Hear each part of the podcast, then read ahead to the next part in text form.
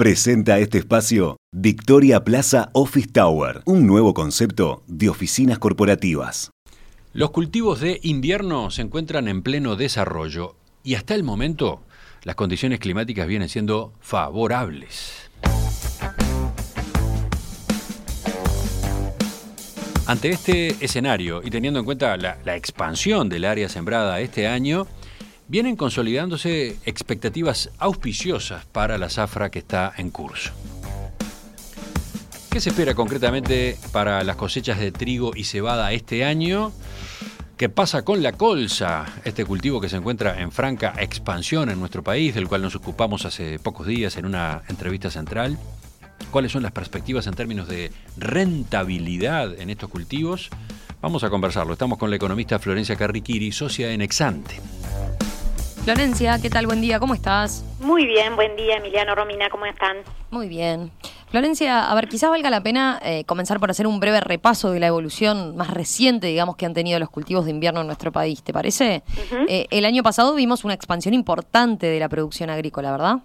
Sí, es cierto. A ver, en, en la zafra 2020-2021, o sea, el invierno 2020, se vio una expansión realmente significativa de, la producción, tanto de los cereales tradicionales de invierno, el trigo y la cebada, como de la colza y la carinata, que, son oleaginosos de invierno con mucho menos historia, digamos, dentro de lo que es la, agricultura de nuestro país.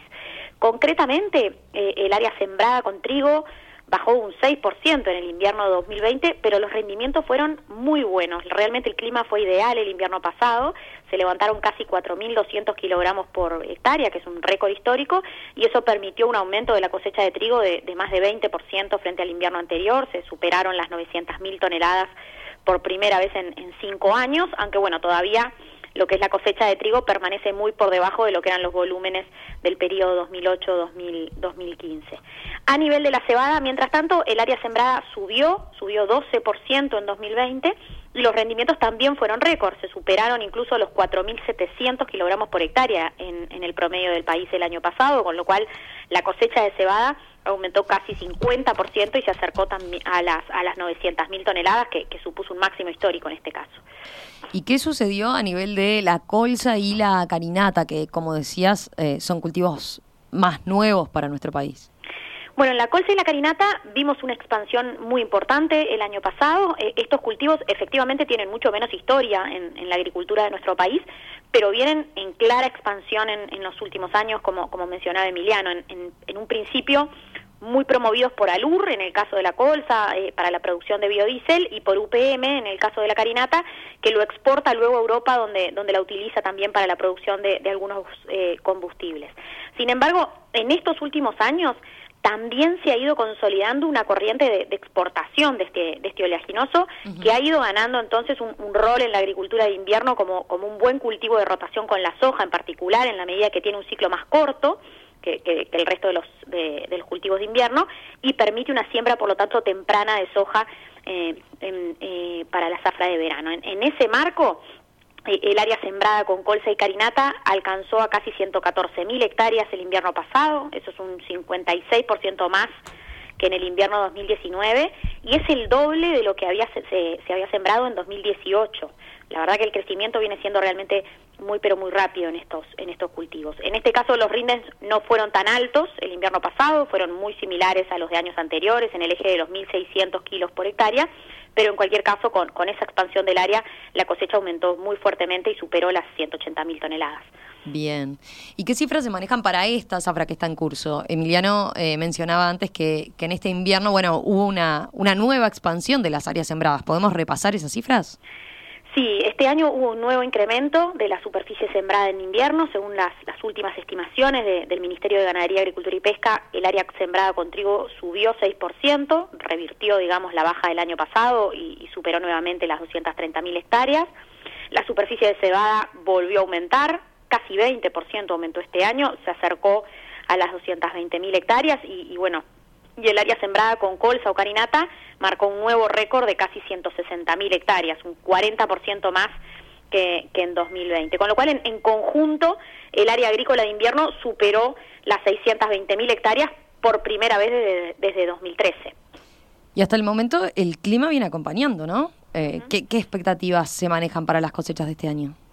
Hasta el momento, efectivamente, el clima viene siendo bueno en, en general. Eh, si todo sigue así, en lo que resta del ciclo, eh, vamos a ver seguramente muy buenos rindes nuevamente eh, este año. de hecho, los operadores del sector estiman que si en los próximos meses no hay sorpresas negativas a nivel climático, podrían volver a levantarse más de 4.000 kilos de trigo y de, y de, cebada este año, lo que permitiría una cosecha de, de, trigo al menos similar a la del año pasado y una producción de cebada alcanzando un nuevo máximo de, de más de 900.000 toneladas.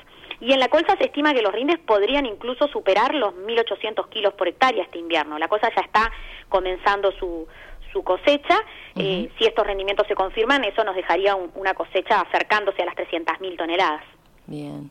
Florencia, más allá de lo que, de lo que es esta expectativa de expansión de, de la producción, eh, ¿qué se espera en términos de, de resultados económicos para estos cultivos? Bueno, un primer elemento a señalar es que, es que los precios de estos productos están en niveles históricamente altos, ¿no? En, en, medio de una reactivación firme de la demanda global, de restricciones de oferta también.